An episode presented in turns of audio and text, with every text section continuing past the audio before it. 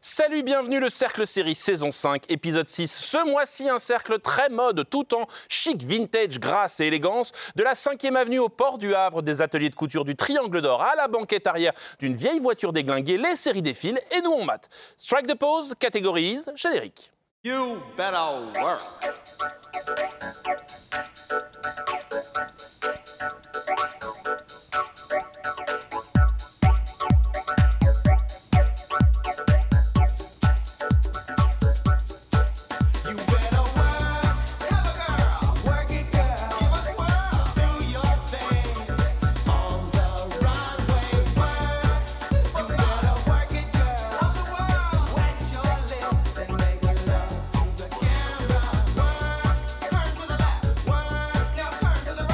Et au programme et autour de la table, dans Feud, les trahisons de Truman Capote, Gus Van Sant filme le règlement de compte entre le célèbre écrivain et ses meilleurs amis de la 5e avenue. Elle, un jour, dans un restaurant, je l'ai physiquement empêché d'aller régler son compte à la table derrière nous, qui trouvait, je cite, David Lynch pas ouf. Charlotte Bloom. C'est vrai. C'est une vraie histoire. S'ils nous entendent, On les embrasse. tout peut encore arriver. Ce New Look et Balenciaga tracent le portrait controversé de deux couturiers stars et on se demandera si les séries sur la mode ont du goût. Lui a le bon goût de sortir un nouveau livre, réaliser une série, Pierre Langlais. Merci, bonjour Renan. Salut Pierre, dans Mr. Spade, Clive Owen enfile le costume du détective privé joué par Humphrey Bogart dans Le Faucon Maltais. Lui, chaque mois, il décrypte avec brio le monde des séries, c'est tout sauf un faucon. Charles Bosson. Salut Renan. Poker Face, la série enquête avec Natasha Lyon, est-elle le nouveau Colombo? En tout cas, pas besoin d'être Colombo pour savoir que le Poker Face, c'est pas son truc quand elle aime pas une série, ça se voit. Et Mélisse et Miramotte. Salut Renan. Et enfin, De Grâce nous emmène sur les docks du port du Havre dans une tragédie familiale avec Olivier Gourmet et Panayotis Pasco. Elle, elle hésite encore entre être une tragédie ou une égérie. En attendant, on la gère. Perrine Kenson, salut Perrine. Bonjour Renan. Et vous le savez, si l'envie leur prend d'en dire un peu trop sur les séries au programme, un coup de buzzer et vous voilà prévenu. Ça va, tout le monde va bien alors, une petite question, est-ce que vous comptez tous rester habillés comme ça? Parce que ça va faire tâche, en direction la 5e avenue. Il suffira d'un signe, disait le philosophe. Eh bien là, en voilà six. Six femmes icônes de la jet set new-yorkaise des années 60 que leur cher ami l'écrivain Truman Capote avait rebaptisé les signes de la 5e avenue. Mais en 1965, Capote révèle tous leurs petits secrets dans un article incendiaire qui met le feu aux poudres. Pourquoi? Mais oui, pourquoi Charlotte? C'est un peu trop peut-être, non, je ne sais pas. Bref, répondez-moi à cette question. Ça veut dire quoi cette saison 2 de Feud, la série qui aime quand les gens se crêpent le chignon? Comme le dit Ryan Murphy, Ah. qui a inventé sa- une de ses nombreuses franchises, Feud, qui est une, une série sur les grandes disputes de la pop culture américaine. Il dit Ryan Murphy, les disputes, c'est de l'amour, pas de la haine. Mm. C'est un peu ce qu'il va raconter euh, dans cette série. Effectivement, euh, Truman Capote a exploité son amitié avec euh, toute une bande de jet-setteuses pour se faire un joli papier et éventuellement faire un livre après qui n'a jamais vu le jour par ailleurs. C'était dans Esquire. Il balançait tous leurs secrets et surtout les secrets de Babe, Babe Paley, qui était vraiment sa meilleure amie et qui, elle, le considérait comme son confident. Après, c'est un écrivain. Et un écrivain, c'est quoi? C'est quelqu'un qui a besoin d'histoire. Elle est en train de nous défendre Truman Capote, j'ai Je suis l'impression. en train de défendre les artistes. C'est vrai Non, mais voilà, la vie, c'est une histoire, la vie, c'est une œuvre. Truman Capote, il a cherché une histoire là où elle était, c'est-à-dire au bout de son téléphone, chez ses amis. L'importance de l'histoire dans cette série et pour un écrivain, c'est ce qu'on va raconter dans un extrait que j'ai ramené. How do you get all of this gossip, Truman? On Beat the Devil, he knew more than everyone in hair and makeup combined, and that's usually where all the gossip is. But Truman, holed up in his hotel miles from the set, he knew everything. Truman's secret is seduction, isn't it, Truman? No, it's memory. Well, I think it's wonderful to know a good story, to have a good story, to love a good story, personally. Well, so do I. I think it's everything. But it's not all fun and games. you know, we've been talking about society, but I'm interested in what it all means, really, to be important. Is there anything you know that we don't, Truman? Because we know an awful lot. Bill. well, you don't know this. There's a murderer walking free And you all know her. Alors ne réglez pas hein, vos télévisions chez vous, l'acteur parle bien à vitesse normale, hein, c'est Truman Capote qui parlait comme ça. Alors Charlotte, cette histoire de ragot, qu'est-ce que ça nous raconte vraiment? Pourquoi c'est intéressant à suivre? Parce qu'il y a un vrai- une vraie question de qui détient le pouvoir. On est avec un artiste qui se retrouve dans une société où tout le monde est plus riche, plus puissant, plus connu que lui. Lui, il est écrivain. Alors, il, sort de deux énormes succès, euh, notamment de Sang-Froid. Il a besoin de trouver sa nouvelle histoire. Et ce qu'il affirme dans ce repas, et c'est assez drôle parce qu'au moment où il va mettre le coup de grâce, qui est de dire Je connais un meurtrier qui est une meurtrière. Et vous la connaissez tous, on lui amène le dessert. Il passe au dessert. Il passe au grand moment de ce repas et il dit C'est moi qui ai le pouvoir ici. Vous êtes tous plus importants que moi, mais le pouvoir, c'est moi qui l'ai. C'est celui qui a la parole, en fait. Et donc, c'est celui qui va pouvoir écrire l'article. Alors Gus Van Sant dirige dans cette série Naomi Watts, Demi Moore, Calista Flockhart, Chloé Sevigny, Diane Lane, Molly Ringwald. On peut pas faire plus chic que ce casting. Est-ce que c'est pas un peu trop chic, Émilie? En gros, est-ce que le chic c'est Frix? Bah, c'est un peu ce que la série essaye de nous vendre, euh, avec euh, plein de bons mots, euh, souvent avec du fiel hein, euh, dedans. C'est pour amuser la galerie. J'aime bien le Euh, mot fiel dans cette émission, ça vous va bien tous. c'est mon caractère aussi. Euh, mais je trouve que c'est un petit peu superficiel quand même. Euh, c'est, euh, la série, je trouve, est plus une critique sociale qu'une vraie dissection de la haute société euh, new-yorkaise. Mais ce qui Donc on démarre par une déception. une déception au départ et finalement en fait je me réconcilie au fur et à mesure grâce à la réalisation de Gus Van Sant euh, où il va chercher justement ce que le, le scénario ne dit pas euh, dans les regards, dans les non-dits de ces euh, actrices magnifiques, dans le- l'espèce d'abîme de douleur qu'on perçoit dans cette trahison. Euh, il, il vient euh, déceler tout ce qu'il n'y a pas dans le, scénario, dans le scénario et qui tout d'un coup se révèle à nous avec beaucoup de grâce, je trouve. Euh, J'ai démarré sur un ennui poli et finalement je suis assez fascinée. Mais c'est c'est ce qui fait euh, que les séries. de- Alors, de Ryan Murphy, en fait, non, c'est pas lui qui l'a scénarisé, mais Il a juste mis est son à nom, quoi. Il est producteur, donc c'est son univers, on va dire.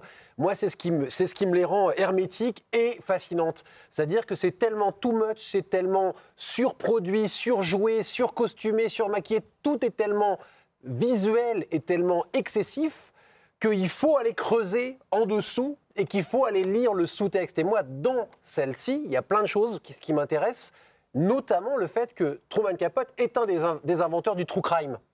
Et que ce qu'on va raconter là, c'est un true crime par les mots.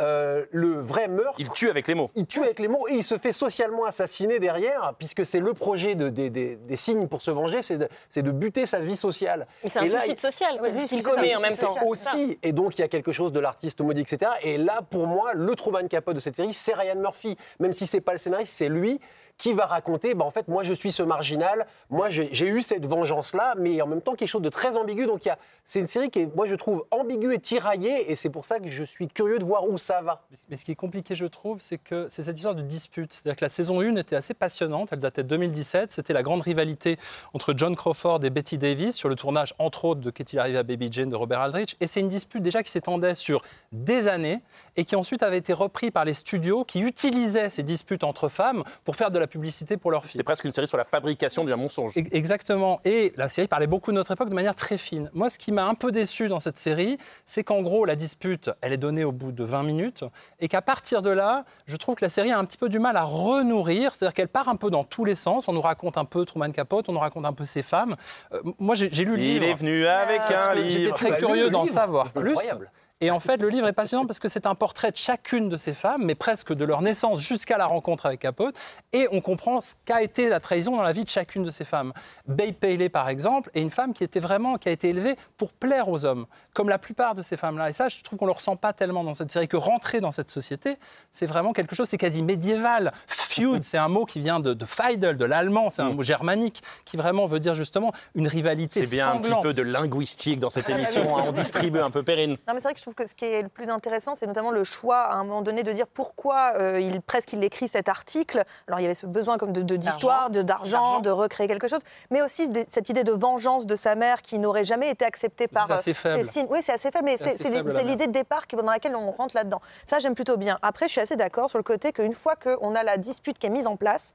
Je trouve que le- la, la série fait du, du, du surplace en permanence, en fait, et on s'ennuie. C'est un peu figé, comme Mais toutes ces actrices. Mais pas d'ennui, moi je trouve Ah, que moi, la beauté de la ah non, série. bah oui, mais au bout d'un moment, stylistique, ça suffit pas. ça- en fait, ça, ça tient Mais ça juste suffit à ça, pas. effectivement. Ça C'est-à-dire suffit qu'on n'a pas, on on pas un de peu. vrai portrait de ces Non, femmes. là- et là où le- la série, moi, je trouve, commence à gagner vraiment en, en force, c'est quand elle s'intéresse un peu plus à Capote, justement, à juste ce type qui fait ce suicide social. Qu'est-ce qui est chez lui Le poids de ce, de ce type qui s'est retrouvé euh, euh, célèbre, très célèbre à cause de, certains, de, de son roman, notamment de Sang-Froid, et qui ne sait pas.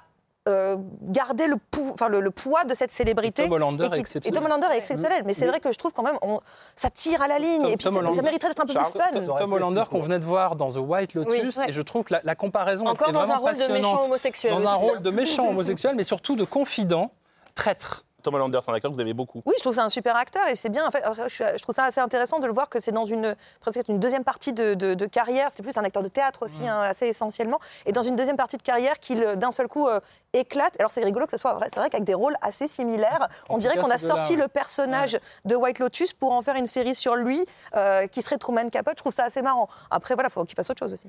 Ce qui est légèrement frustrant, c'est qu'on n'a pas en fait la mécanique de fabrication de, de- de son art, parce que c'est Oui. un type génial. Et Ça en fait, la série, n'a- n'a- un en fait, ne le Il dit en pas. Il survole un il peu. parle, des non, mots, il il parle de la maîtrise de la syntaxe. T'as Il- pas, la, il- fa- c'est d'ailleurs pas peu la fabrication du mensonge et du true crime. Capote veut, être Proust ou Edith Wharton. Et vraiment, c'est ça aussi, ce pour- Et, le- et livre a été publié. Cette euh, pression-là aussi qu'il n'arrive pas à du Vous pensiez quand même pas qu'on allait les mettre d'accord dès le début de l'émission Feud, les trahisons de Truman Capote, c'est en ce moment sur Canal Plus série et MyCanal. Et pour revoir Feud, Betty versus Joan, direction Disney Plus et MyCanal. Après les icônes bafouées, les créateurs sublimés. La mode des biopics en série ne s'arrête jamais. Et en ce moment, c'est la mode elle-même qui est à la mode, puisque d'ores et déjà deux séries ce mois-ci nous font le portrait de deux illustres noms de la couture. Dans The New Look, Ben Mendelsohn enfile le costume de Christian Dior dans le Paris occupé des années 40, tandis que Balenciaga raconte lui les dernières années de la carrière du grand couturier espagnol. Alors, depuis au moins Falbala de Jacques Becker jusqu'au Saint-Laurent de Bertrand Bonello, on sait que la mode inspire le cinéma, mais en série, Pierre, ça raconte quoi un couturier? Ce qui est sûr, c'est que ça raconte une grosse tendance, en a deux autres qui arrivent encore derrière. Donc là, vraiment, l'année 2024, c'est l'année de la mode. Elle est couture séries. cette année, elle est couture. Voilà. Euh, alors, on- eh, évidemment, comme c'est des biopics, ça va raconter plein de choses en fonction de la vie des gens qu'on va mettre en scène. En tout cas, les deux premières qu'on a pu voir, The New Look et Balenciaga, ont au moins un point commun. Outre le fait d'ailleurs que les, c'est- leurs deux personnages sont dans les deux séries, donc il y a- il y, a un vrai croisé, euh, c'est que ça commence avec l'occupation. Ça commence pendant la guerre. Et donc l'une comme l'autre vont confronter la mode et la guerre. Euh, en fait, questionner l'éthique de. Alors, pour qui on fait de la mode? Euh, Il il y a une réplique dans Balenciaga où il dit on fait de la mode pour la haute société, peu importe la haute société, la classe dominante. Et donc ces deux, ces deux séries-là vont se croiser au moins là. Et du coup, j'ai amené un extrait qui raconte un petit peu ça. Deux extraits. keep thinking about what I have put all of you through these four years designing for the Nazis. It's quite a burden for you. ¿Sabes lo que pasa aquí? Que tienes envidia porque tú no puedes volver a España. Pues que sepas que de eso yo no tengo la culpa. No haberte metido en política. Claro. Es mucho mejor pasar por esta vida sin que la gente sepa si eres un demócrata, un franquista o un nazi. Porque no tengo ni idea de lo que eres, Cristóbal. ¿Eh? Cristóbal, ¿qué eres? Yo soy apolítico. Tengo todo el derecho a serlo. Pues yo tengo derecho a no serlo. A lo mejor en este negocio no. Pero no te das cuenta de que todo es política. Hasta un sombrero es política. Pierre, moi je venais pour les robes, il y a des nazis. Qu'est-ce que Eh ben, c'est exactement ce que je me suis dit sur The New Look. Alors, commençons par Balenciaga, qui pour moi est la plus réussie des deux, très classique, euh, presque académique, mais qui au moins questionne, je trouve, de manière intime, assez complexe, qu'est-ce que c'est finalement de créer en ces, en ces temps-là. euh, par exemple, leurs bureaux sont fermés par les nazis parce que leurs chapeaux sont trop extravagants, ce qui sous-entend quelque chose de plus complexe. Et je trouve que la série parle vraiment de mode. Là, au The New Look, j'ai pas compris le projet, c'est-à-dire que j'ai eu l'impression de voir un spin-off d'un village français avec Christian Dior. Avec Christian Dior. Ça parle très peu de mode, c'est euh, assez poseur. euh, c'est Ah, et pour une série de mode, c'est bah pas mal. Oui, mais au sens où c'est un peu frime pour un truc qui n'aurait pas dû l'être. Donc, il y a, pour moi, il y a, y une série qui est très classique, qui est Balenciaga, mais qui au moins raconte vraiment la vie de Balenciaga et de comment il a créé, de son style, de comment il est arrivé là en, s'inspirant de, des, des traditions espagnoles, etc. Et de l'autre côté, plus ou moins une série sur la résistance, mais alors à travers le regard de Christian projet- le Dior. J'ai pas compris. Oui. Ah ouais, moi, moi, The New Look, je me suis très ennuyé et j'ai trouvé ça Bah, sans le- Charles, je vous sens très Christian Dior, je sais pas pourquoi. Non, moi j'ai plutôt aimé les deux et surtout il y a eu un effet podcast, c'est-à-dire qu'on peut les regarder ensemble. C'est votre on côté apprend- fashionista, On Charles. apprend plein de choses sur la mode. Moi je ne savais pas tout ça, donc j'étais très content. Je pense que si j'avais vu ça à 14 ou 15 ans, je serais devenu designer. Peut-être j'aurais eu une autre vie. Vous Voilà. voyez, Oh, c'est une bah, vie ratée, voyez. Voilà. On porterait du Charles Bosson. Balenciaga est une série effectivement très très bien faite et il faut le dire, c'est euh, Bina Daigeler qui a refait les, les- les robes et elle a fait Only Lovers Left Alive, elle a fait Tar, c'est une grande costumière et en fait elle a refait à l'identique toutes ces robes dont on n'a que des archives et si on veut voir des robes, elles sont absolument splendides dans Balenciaga. Savez me parler, lui, il parle de robes, voilà. C'est à peu près ce qu'il y a de plus il intéressant dans la série. Dans The New Look, la question c'est qui est cet homme qui, en un jour, le, je crois que c'est le 12 février 47 et le 13 février, c'est une célébrité. Cet homme inconnu est devenu célèbre grâce à une robe et Ça une critique épisodes, qui, en voyant cette robe, qui, en voyant cette ça- robe, dit c'est ça, ça s'appelle The New Look. Alors qu'est-ce que c'est que ce nouveau, euh, cette, cette nouvelle façon d'être, cette nouvelle façon de s'habiller Eh ben, c'est tout l'enjeu de la Alors série. vous me parlez pas du tout des nazis de Pierre, vous avez vu la même série ou Mais, pas non, mais moi, je n'ai pas vu de mode en fait. dans The New Mais Look. non, Ça mais arrive pas- sans doute à la fin Ouais, de la saison. mode. Et il y a le un projet pas. mensonger dans The New Look. C'est ce, Non. que tu dis- ce que tu- ce que tu expliques est juste, effectivement. C'est la création d'un style Christian Dior, sauf qu'on on n'y assiste pas, euh, clairement. C'est Et sortir le de la guerre. problème, moi, mon vrai problème avec euh, cette série, que je trouve bien par ailleurs, c'est que finalement, Christian Dior, on ne nous intéresse pas. Oh, il y a Coco Chanel qui est jouée par Juliette voilà, Binoche, c'est Coco. Chanel qui, prend, qui bouffe tout. Qui, Super euh, espion, qui, Coco euh, Chanel, qui, ouais. euh, vraiment mange toute la série. Et ce- cette collaboration avec les nazis. Juliette Binoche en roue libre qui, euh, qui euh, est imbuvable du début à la fin. euh, Non, elle est il super, Elle est elle est super, mais oui, elle est géniale. Non, super. Oui, Mais- en fait, mais elle est géniale, mais le personnage un- est imbuvable. Bah, oui et non, parce que je trouve que c'est un personnage qui est plutôt intéressant. Ils en font une vraie survivante, en fait. Et donc, ce qui fait que c'est très ambigu autour du personnage de Coco Chanel. Pas très ambigu. Mais euh, alors, je reviens juste, je fais juste Balenciaga en deux secondes, parce que pour moi, ça se résume en une phrase. Cette série, c'est au niveau de sa première collection. C'est très joli, insipide au possible. On se fait.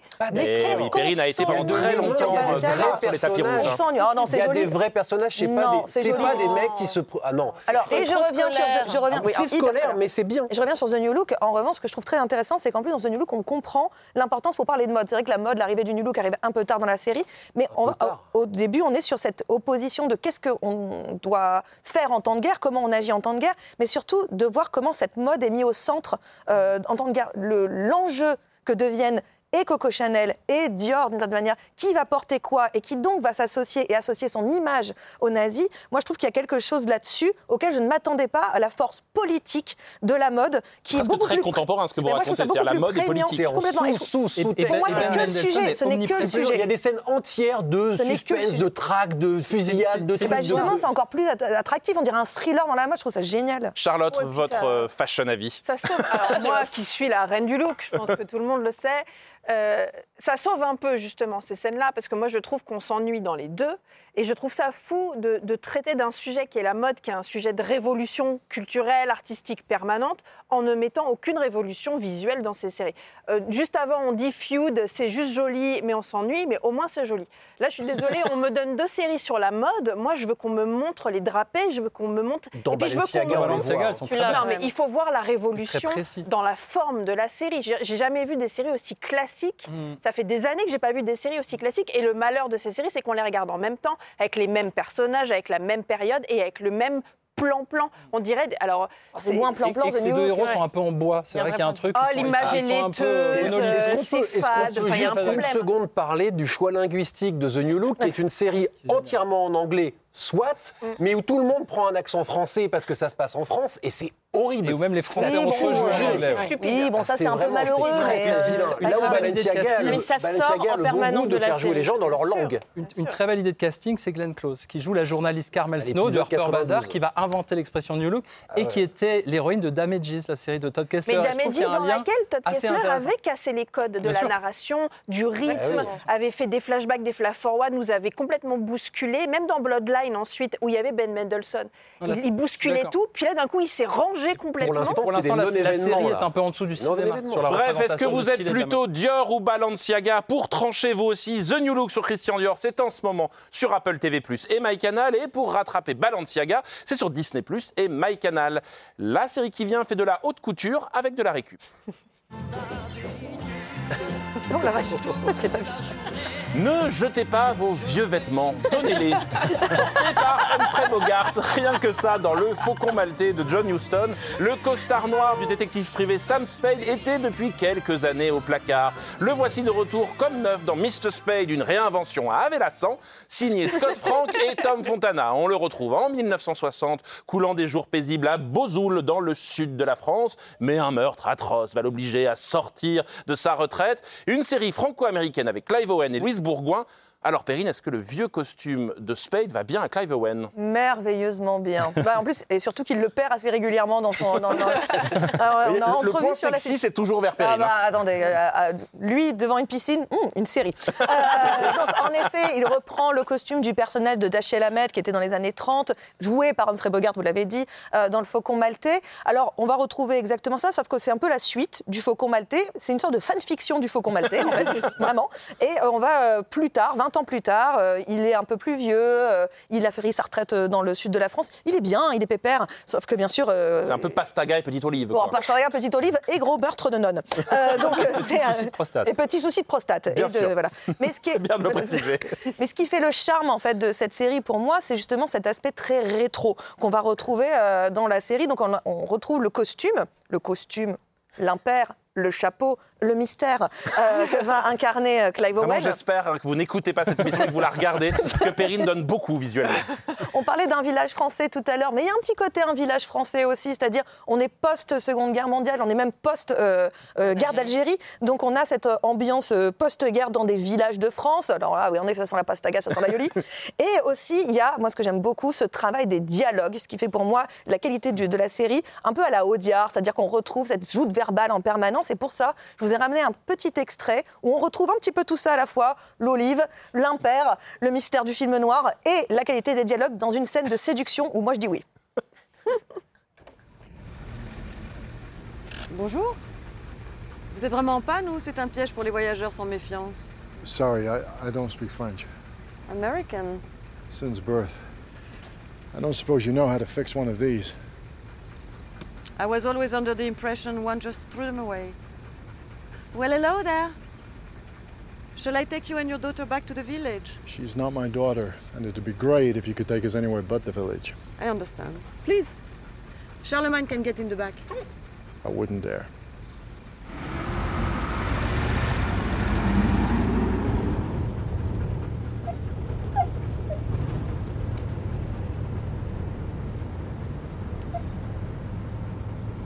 First time in a Rolls Royce? First time in one that smells like roses. I've been working in the garden. I never had the feel. I find water to be the key. Now you tell me. you speak perfect English. I had a good teacher. Another talent I lack Teaching? learning. You just have to be taught by someone you want to listen to. I'm all ears. Alors, pendant l'extrait, hein, Pierre nous a précisé que le pastaga et la ce n'était pas la bonne région. Et si les régions ont du talent, Pierre, vous aussi, vous avez du talent. Euh, Perrine, c'est quoi cet extrait sexy en diable avec Cara Mastroianni qu'on a retenu derrière, derrière ses lunettes noires? Ah bah moi, dans cet extrait, je suis comme la petite fille, c'est-à-dire, oh, ils sont, oh là là, qu'est-ce qu'ils sont beaux tous les deux. Oui, I'm all ears, oh là là, ils sont très beaux. D'ailleurs, ils, ils se marient, c'est pas un spoiler, hein, ça arrive très très vite dans la série. Mais voilà, non, ce, qui est, ce que je trouve vraiment charmant dans cette fiction-là, c'est de prendre ce personnage culte de, et de la littérature et du cinéma, très, déjà très connu, très incarné, et d'un seul coup de l'emmener dans cette période française, d'en faire un espèce de poisson sorti de l'eau, et de, donc de nous faire un portrait finalement de cette France après coup, d'après-guerre, euh, cette France qui est encore martyrisée, qui est pleine de cicatrices. Et ça, je trouve que c'est plutôt euh, vraiment, euh, enfin, en tout cas moi, ça, ça a vraiment bien marché sur moi. Il y a une espèce de petit charme suranné comme ça. Et encore une fois, là, on parlait d'accent tout à l'heure. Tout le monde parle la langue qu'il faut hein, dans cette histoire, avec son accent elle, à lui. elle vous Donc, pointe euh, très fort en anglais. Elle Ils ont vous tous pointe très fort en méchamment du doigt, Pierre. Alors euh, répondez à la question est-ce que, euh, comme veut la légende, c'est dans les vieux héros qu'on fait les meilleures séries? Et alors, en l'occurrence, je suis d'accord, Clive Owen a la classe absolue et il, il- il prend très bien le rôle. Il y a quelque chose de plus fatigué. Euh, il faut expliquer, c'est sur, c'est sur deux époques. Enfin, il y, a, il y a des années d'écart entre les deux parties du récit. entre, entre 55 et Voilà. 63. Il y a une partie où il est beaucoup plus mélancolique, euh, sans entrer dans les détails. Euh, ça, pour moi, Charles ça nous en a parlé tout à l'heure, hein, Il y la, la fameuse voilà. prostate. Euh, oui, alors oui, en l'occurrence, c'est les poumons, je crois, mais bon. Et, et, euh, C'est pas le même endroit, ça commence pareil. Bah, vous êtes bon en région, mais vous n'êtes pas bon en, en corps humain. Et, et en fait, euh, ça, ça m'a plu. Et aussi le côté suranné. Il y a un côté euh, téléfilm à papa du dimanche soir, version de luxe. Euh, par- et alors, une chose qui n'est pas un détail dans le scénario, c'est que ça parle quand même très franchement de la guerre d'Algérie, des violences commises là-bas, ce que la télé française, pour l'instant, elle regarde ailleurs. Donc, c'est une série qui, au moins, va sur ce terrain-là, ce qui ne se fait que très peu et pas assez à la télé française. Maintenant, le scénario a quand même un gros problème. Au fur et à mesure des épisodes, ça se délite très sérieusement, ça finit dans le grand n'importe quoi. Et en fait, ça échappe. On a l'impression que Fontana et Franck, ça leur a échappé. Et qu'au début, ils tiennent un truc très sobre, très, très classieux, très classique. Et que ça part complètement en sucette. Et du coup, moi, sur la fin, j'étais vraiment très déçu au fur et à mesure. Non, mais c'est un peu charmant ce côté presque ésotérique que ça prend à un moment donné. On se laisse porter, et surtout qu'il y a énormément de personnages dans, dans, dans- dans cette série et que chacun a un petit peu sa sous-intrigue. Quelqu'un a toujours, euh, il y a toujours un, un regard qui se passe Il y a à ailleurs. manger et un- à boire. Il y a à manger et à boire. Les Français, les Français sont excellents, euh, Ménochet, Ménochet. Louis Bourgoin. Il faut- il faut quand même assurer. Jonathan ce- Zakaï. Ouais. Ouais, Zakaï. Et notamment euh, dans le troisième épisode, je crois, il y a une longue séquence, c'est une planche de saucisson, un petit jazz, et puis ça échange Alors, comme ça. beaucoup de Et jazz, c'est hein. assez extraordinaire de voir quand même ces acteurs français qui assurent face à cette espèce de le bête de saucisson, scène, bien sûr. euh, qu'est Clive Owen. Après, je suis assez d'accord avec Pierre. On- ça- ça- L'intrigue est difficile à suivre et le piège aussi de ces séries qui sont vraiment des hommages, c'est vraiment Bogart est omniprésent, on y pense tout le temps. Il Non, manque quand même un petit peu de style. Moi, je trouve que c'est quand même un peu, voilà, le Faucon Maltais, c'est quand même Houston. Charlotte, justement, elle parlait de la question du style. Euh, Scott Frank, Tom Fontana, c'est pas des nouveaux pour faire des séries. Donc, est-ce que ça vous étonne qu'ils s'amusent comme ça à regarder en arrière? Non, pas du tout. Moi, ce qui m'étonne, c'est qu'ils collaborent. C'est-à-dire Mm. qu'on a d'un côté euh, Tom Fontana qui a créé Oz La série sur les prisons il y a bien longtemps, avec d'ailleurs à la prod Barry Levinson, qui est son binôme euh, depuis toujours. Et d'un autre côté, on a Scott Frank qui nous a réalisé euh, The Queen's Gambit. Jeu de la euh, dame. Le, le- le jeu de la dame. Donc le, le duo, pour moi, est assez étonnant. Ce qu'ils ont en commun, c'est une forme de, j'ai le sentiment, de respect de ce qu'est la série. C'est-à-dire que euh, Mr. Spade ne va pas nous étonner dans sa structure, elle ne va pas nous étonner dans sa narration. En revanche, elle respecte tous les codes et elle le fait avec, euh, avec passion, C'est un petit plaisir rétro, quoi. Complètement. On, on est... En fait, ce que je reprochais à The New Look et Balenciaga, ici, me dérange pas du tout, aussi parce qu'on est dans un genre, on est dans un polar néo-noir, euh, effectivement rétro, et tout est respecté, tout est fait joliment. J'ai- J'aime bien l'idée de cette série qui prend son temps, c'est-à-dire que c'est un vrai slow burner, c'est-à dire que ça prend vraiment le temps de voyez comme elle est avancer. bilingue, elle pourrait jouer dans slow Mr. Spade. burner. Ah, pitié, avec Clive Owen. Et, euh, non, mais voilà, ça prend vraiment son temps. Et, et ça aussi, c'est un petit peu. Ça demande en fait de faire un peu une pause aussi dans sa manière de regarder, de prendre le temps de regarder. C'est pas une série qui passe son temps à vous donner ce que vous attendez de Mais voir. c'est et pour le ça que c'est d'épisodes. démêlé rapidement. Bah non, Oui. bah, sur c'est pour ça que ça me fait plaisir. Moi, ce qui m'intéresse surtout, c'est lui. Euh, c'est cette image Ah, vous de, avez un point commun avec de- euh, de héros vieillissant, euh, un peu fragile, euh, quelque chose comme ça de, de terriblement attendrissant dans son interprétation, le côté flegmatique, j'ai pas envie d'y aller, mais j'y retourne, allez hop, il faut y aller. Et puis les bonnes répliques, là. les bonnes répliques qui bon, là. fusent, effectivement. Il y, a, il y a vraiment, je trouve que tout tient à lui. Mr. Spade avec Clive Owen et Denis Ménochet et Louise Bourgoin, c'est en ce moment sur Canal Plus et MyCanal. Les séries, c'est comme la mode, tout n'est qu'un éternel recommencement. La preuve avec la série qui suit.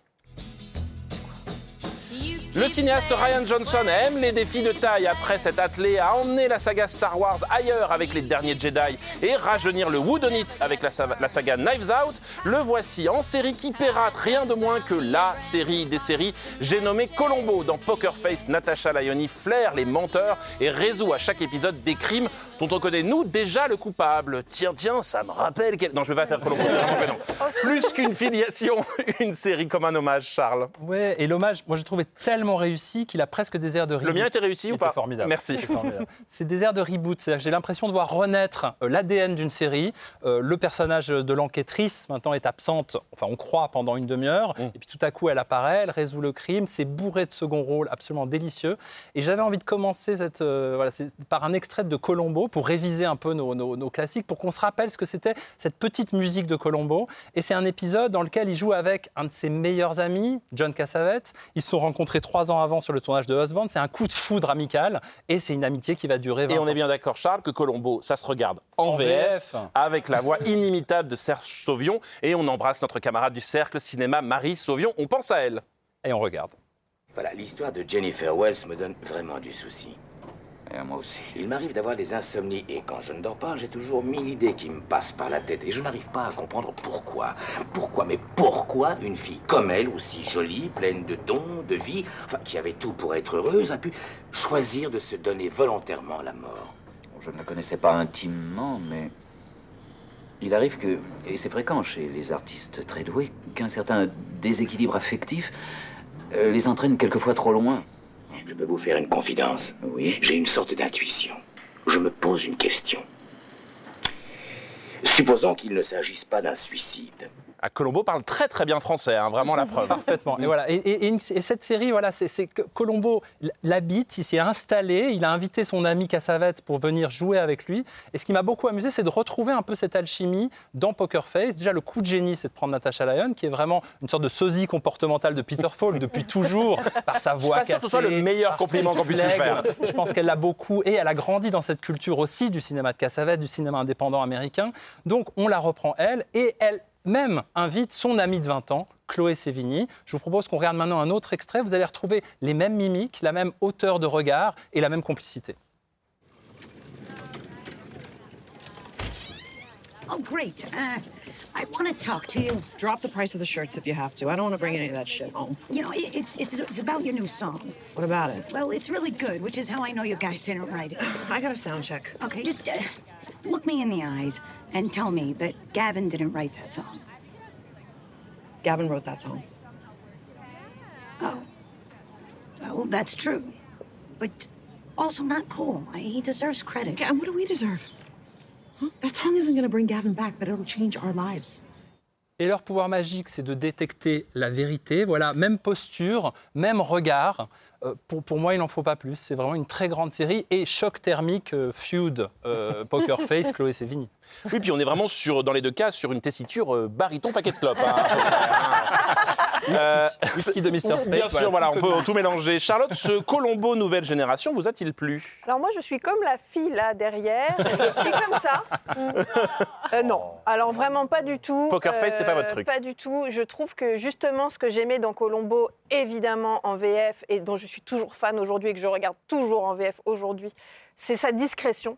Moi, j'aime ce personnage camale- caméléon, euh, ce personnage qui, qui, se, qui se fond dans le décor, et je trouve que Poker Face étouffe sous la personnalité de Natasha Lyon, qui joue pareil depuis 15 ans, qui jouait comme ça dans Orange is the New Black, qui jouait comme ça dans Russian Doll. J'en peux plus, en fait. de- J'ai l'impression de la voir dans la vie, en fait. Comme Peter Falk. Je trouve que c'est quelqu'un qui ne joue pas. Ouais, mais Peter Falk ne prenait pas toute la place.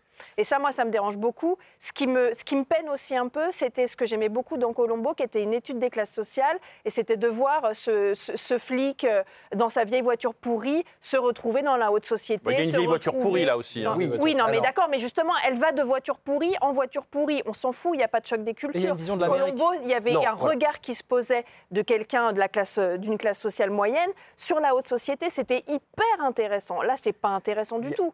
Il y a quand même Pierre. deux choses. Alors, d'une part, je suis d'accord avec Charles, pour, ça arrive. Euh, C'est un a moment qui se a un passe, hein. regard sur On est tous l'Amérique. très déçus. C'est quand même l'Amérique profonde. Et c'est pas, en plus, là où c'est intéressant, c'est que c'est pas un regard euh, 100% ironique, parodique. Mm. C'est assez tendre le regard que ça porte sur l'Amérique profonde. Il y a toujours des méchants et des gentils, parce qu'il faut bien un, un coupable et une victime. Mais euh, il y a quand même il y a, il y a un vrai road trip à travers l'Amérique qui fait vraiment le charme de la série. Et l'autre chose, moi, qui me plaît beaucoup, c'est que quand même, à une époque où finalement on a euh, un reste de vieux polars euh, traditionnels, trop formatés, qui nous épuisent, qu'on veut plus voir. Vous voulez dire les enfants qui disparaissent, c'est ça Ouais, ça, et puis plein de choses qui se font encore aux États-Unis et malheureusement à la télé française. Là, au moins, on a quelque chose de classique, mais de pas usé. Il y a un renouvellement tout en respectant les codes de ce que ça peut être un polar. Et moi, j'ai hâte que ça soit bien visible en France, qu'on puisse se dire, ah tiens, en fait, on peut faire un truc classique, mais bien fait. Et surtout, on a un retour au procédural, genre qui, euh, moi, m'avait quand même manqué et qui euh, a quasiment disparu à l'ère du streaming, où quand les épisodes s'enchaînent automatiquement, on a tendance à influer sur l'écriture et à de faire que du feuilletonnant. Là, on a une intrigue bouclée par épisode. Donc ça se picore, c'est ça que vous dites. On peut prendre un épisode par, Moi, j'ai tout parmi d'autres. bouffé d'un coup. Oui, bah, mais bravo. euh, c'est tellement addictif. L'inverse Et- de ce que je vous dis. Oui, puis il y a comme une intrigue, euh, Oui, mais c'est elle- ça. elle a des ce soucis, Format-là, ce format-là, c'est un format d'antan, donc on le retrouve. Il y a que- quelque chose de nostalgique, une pépite nostalgique qui revient. L'histoire des classes sociales, je suis assez d'accord, mais en même temps, ce, ce regard sur l'Amérique profonde, il est assez inédit. On n'a pas l'habitude de le poser. Et puis, on a une gouaille quand même assez exceptionnelle qu'on n'a pas l'habitude de voir dans le paysage américain. Mais un peu sur- tout en langue, tout en fatigant, Je suis d'accord avec Charles. Tout en rétro. Et je pense qu'il faut dire aussi un dialogue avec euh, le cinéma de Tarantino, qui est assez euh, émouvant, parce qu'il y a un côté Kill Bill, c'est-à-dire qu'elle est poursuivie par une figure comme ça très patriarcale, qui veut vraiment sa peau, et elle fuit. Et en fait, chaque épisode, elle fait un petit travail, un petit job, euh, elle nettoie, elle fait je sais pas quoi, et on la voit pas. En fait, c'est très- c'est une idée très amusante. C'est un peu l'idée de Lupin, c'est-à-dire qu'en fait, quand on fait des petits boulots, des machins, on vous voit pas, et donc elle est présente dans l'épisode pendant une demi-heure, On en voit pas pendant les premières demi-heures d'épisode, et Oh. tout à coup, elle surgit et on revoit les scènes. Je trouve que c'est extrêmement ludique, et je trouve que la, la mise en scène de Ryan Johnson est brillante. Poker Face de Ryan Johnson avec sa ribambelle de guest, c'est sur TF1+. Et on est gâté parce que l'intégrale de Colombo vient de sortir en coffret Blu-ray édité par l'Atelier des Images. 69 épisodes à regarder et c'est rare, on le disait, en VF pour entendre la voix inoubliable de Serge Sauvion. Un beau cadeau à se faire. En parlant de VF, direction le port du Havre à la recherche de la grâce. C'est une série dont on parle beaucoup, rien que son titre, De grâce, interpelle. Son casting aussi, Olivier Gourmet, Panayotis Pasco, Margot Bancilon, créé par Maxime Crupeau et Baptiste Fillon et réalisé par le césarisé Vincent Maël Cardona. Cette série plonge au cœur d'une famille de dockers du Havre sur fond de trafic de cocaïne. Alors comme ça, Émilie, ça paraît sombre et hyper réaliste, mais en fait, c'est une sorte de tragédie grecque qui sublime la famille. Ouais, c'est ça. On est un peu au croisement entre le bon vieux polar et la tragédie grecque, avec euh, une famille qui euh, vole en éclats, littéralement, le soir des euh, 60 ans du patriarche, qui est joué par Olivier Gourmet. On va en revenir dans quelques instants. Euh, et donc, il est docker, il est havrais, c'est un pur, c'est un vrai. euh, il a du euh, pétrole et du sel qui coule dans le sang, c'est lui qui le dit dès le début. Euh, sauf que tout d'un coup, tout fout le camp. Euh, et je vais euh, vous montrer un petit extrait pour qu'on ait un peu une idée de l'ambiance euh, détendue de la famille.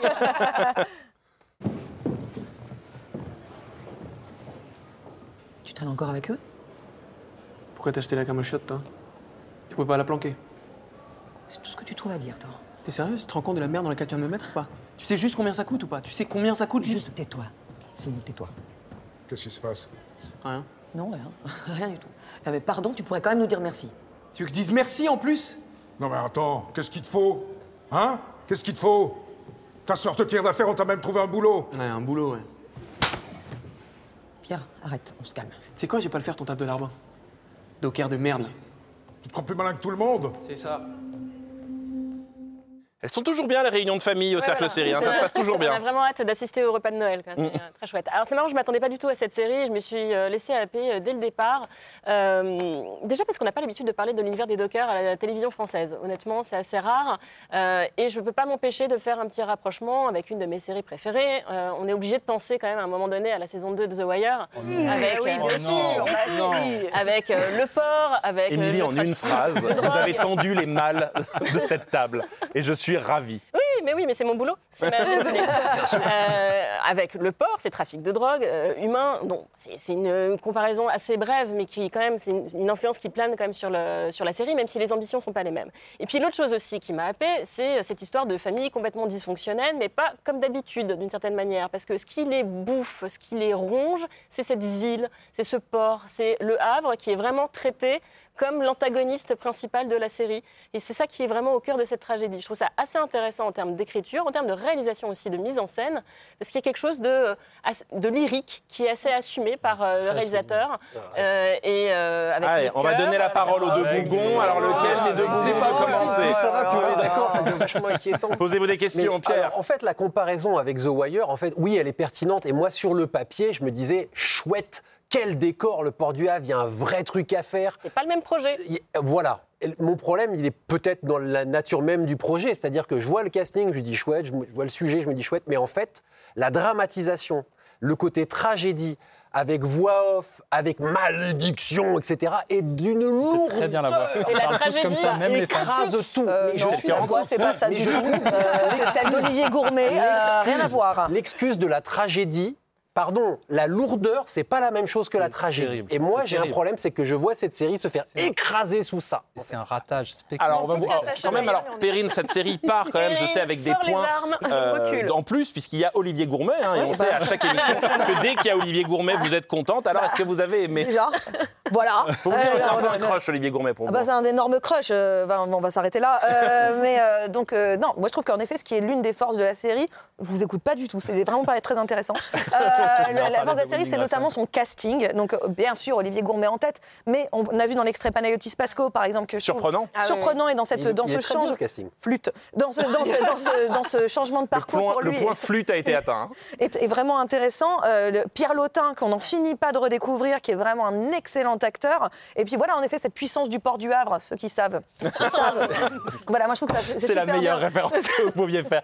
Si vous n'avez pas la référence, googlez la phrase, vous allez voir, vous allez être gêné. Non, mais moi, ce petit côté, bah, on, parlait, on parle de tragédie depuis le début. Moi, je suis carrément du côté Shakespeare. Et Shakespeare dans Quai des Brumes, en fait, parce que Quai des Brumes, c'est le Havre. hein. Mm. Euh, Shakespeare dans Quai des Brumes, moi, j'aime bien parce que vraiment, tu parlais de la mise en scène, mais c'est vrai que la mise en scène de, je vais massacrer son nom, Vincent Maël Cardona. Merci Vincent Maël Cardona. Et ben en fait, je trouve que pour un sujet comme ça, elle, elle est tout le temps à être classe. Elle ne s'amuse pas juste à mettre les mains dans le cambouis. Ah non, c'est hyper classe tout le temps. Allez, Ronchon beau, 2, prends la parole. Non, mais il faut parti. arrêter de s'acharner là. Moi, j'ai trouvé ça très, beau. très douloureux, ce côté tragédie moderne qui crie en permanence. Et ça respecte la qu'on est série, grave, qu'est-ce que c'est dramatique. série. J'ai trouvé vraiment un plagiat de The Yards, le film de James Gray, Oh non, mais très mal à réalisé, et qui au final ressemble à un film d'Olivier Marshall, qui serait sorti, qui serait orange à l'étalonnage. Ouais, qui serait sorti étalonné par Lars von Trier qui aurait voulu euh, tout détruire.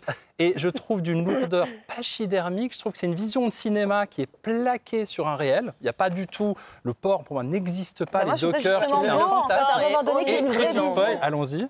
Ah, merci. Voilà, le personnage d'Olivier Gourmet meurt, il raconte l'histoire, comme dans Boulevard du crépuscule de Billy Wilder. Voilà, on peut, on, peut, on peut refermer. Le réalisateur connaît, fait ses gammes, il connaît par cœur des grands, mais en fait, les modèles sont tellement écrasants que je trouve que voilà, c'était un peu, moi j'ai trouvé un peu embarrassant. Elle s'est cachée pendant que vous parliez. Non, mais alors, après, venant d'un fan de Winning Refn, j'ai envie de te dire. Ça tire à balles réelles. C'est pas de toi que je parle, mais car tu n'es pas le centre le de dis, ma vie. Je le dis là.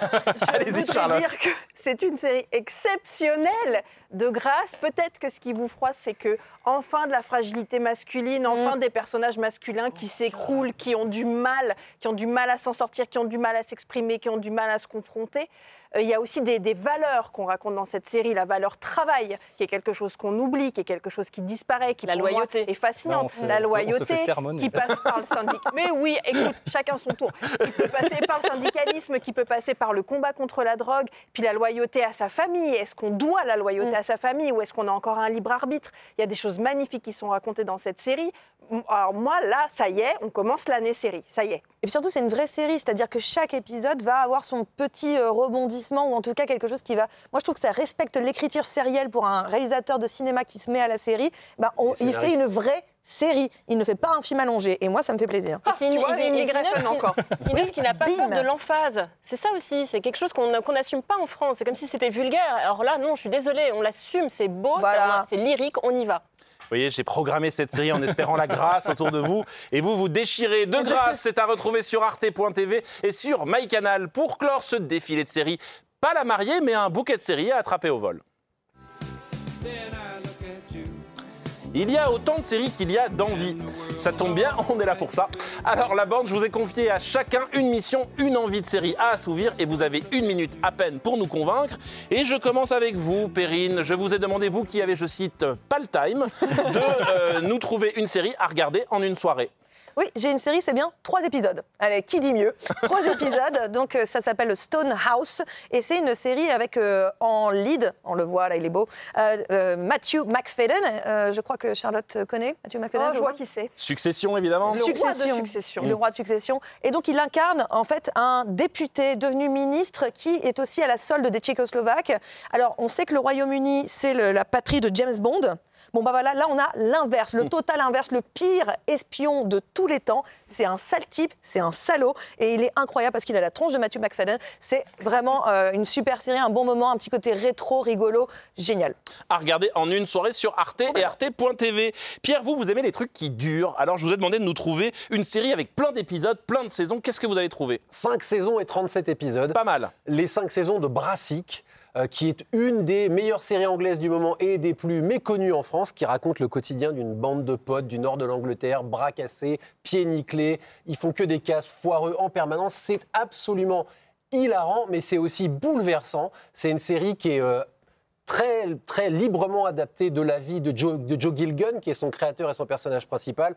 En voilà un personnage masculin fragile d'ailleurs, qui est Ça un envoie des mec petites piques encore dans l'émission, c'est ça qui est bien. On est dedans. qui est un mec qui, euh, qui est assez gravement malade psychiatriquement, hein, comme l'acteur lui-même d'ailleurs, qui, qui est bipolaire, et qui raconte ça. Et en fait, à chaque fois, on croit qu'on est parti pour l'hilarité, et en fait, on se rend compte que ça parle de leur fragilité, de leur attachement à leur bande de potes, et de toutes ces choses qui font que c'est une série bouleversante.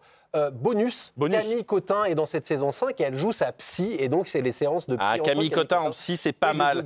Et c'est sur Canal et MyCanal. Émilie, on le sait hein, désormais dans cette émission, vous n'aimez pas rire, vous nous le dites à, à peu près à chaque émission. Donc forcément, vous êtes mon experte pour une série qui va me mettre KO et m'amener à pleurer sous la douche. Euh, oui, je vais vous parler d'Expat, mais finalement, ça vous met pas KO. Euh, c'est une série que j'ai choisie au hasard parce qu'il y avait Nicole Kidman. Pas mal comme Sans hasard. savoir plus euh, de choses. Le pitch, c'est trois Américaines qui sont euh, expatriées à Hong Kong. On est en 2014, au moment des manifestations pro-démocratie. C'est un contexte qui est assez important dans, dans la série. Et puis, il y a un- une tragédie. Euh, Margaret, euh, jouée par Nicole Kidman, euh, perd son jeune fils au cours d'une soirée, d'une sortie au marché de nuit. Le, le petit garçon disparaît. Sa meilleure amie, elle, et voisine, traverse une grave crise conjugale. Et la troisième... Ça a l'air très rigolo. Oui, oui, c'est très drôle. La troisième, c'est une, une Merci qu'on voit à l'écran, qui est une jeune diplômée en errance à Hong Kong, qui euh, passait le test de nounou le soir où le gamin a disparu. Elle l'a raté, on aura compris, et qui erre toujours un peu plus dans sa vie. Alors on a l'impression que c'est terrible. Enfin, c'est terrible, Oui, effectivement, quand on raconte ça comme ça. Et c'est pas drôle au final. Mais c'est pas ça que la série veut raconter. C'est pas ça qu'elle cherche. Elle cherche à raconter en fait à interroger les privilèges de ces femmes euh, qui sont expatriées à Hong Kong, pas tellement à les accompagner dans les épreuves, parce qu'en fait, elles sont toutes antipathiques au possible. c'est bien. Et c'est ça, je trouve ça hyper intéressant, ce mouvement de carrière qu'il y a euh, chez Nicole Kidman depuis une petite dizaine d'années, qui ne cherche pas à entrer en séduction avec les gens, qui va à contre-courant et qui va gratter sous la surface et qui va chercher comme ça ces personnages assez antipathiques et finalement assez fascinants. Vous me proposez de me rouler en boule avec Nicole Kidman, c'est un bon choix. C'est confortable. Merci ça s'appelle Expat et c'est une série HBO. Charles, on le découvre d'émission en émission, vous êtes un peu le, le bout en train hein, de cette émission, qui une blague, qui un, un calembour. Donc forcément, vous m'avez trouvé une série marrante. Bah oui, et c'est un grand, c'est un grand final. C'est le grand final. Alors c'est ce qu'on dit parce qu'il faut se méfier des créateurs quand Mm. ils, qu'ils prennent leur retraite, hein, de Curb Your Enthusiasm, qu'en France on appelle Larry et son nombril. Moi je Pas suis ouf. toujours pas d'accord avec cette traduction. Jamais compris cette Les Québécois l'appellent cache ta joie. C'est peut-être un peu, voilà, c'est un peu plus fidèle. C'est un des hommes les plus drôles du monde. Pour moi, c'est quelqu'un qui a réinventé l'autofiction, qui a réinventé le comique d'observation. Il ne- voilà. Et là, il est kidnappé par des extraterrestres dans cet étrange, dans cet étrange teaser. Ça vient à peine de commencer. C'est la fin d'un cycle. Ça a commencé en 2000. Hein, il était le co-créateur de Seinfeld. Et c'est vraiment le personnage qui met les pieds dans le plat, qui, qui, qui, qui- c'est toujours des disputes, c'est toujours voilà, et qui vraiment inspecte a la récemment communication. tapé Elmo en direct à la télévision américaine. Voilà, même la scandalisé. promo est géniale et c'est l'art de mettre les pieds dans le plat. Voilà. Très bien, ça s'appelle Larry et son nombril. Et en plus, il y a plein de saisons à rattraper. Euh, enfin, Charlotte, si je ne veux pas dormir la nuit, je me tourne vers vous. Ah, sympa.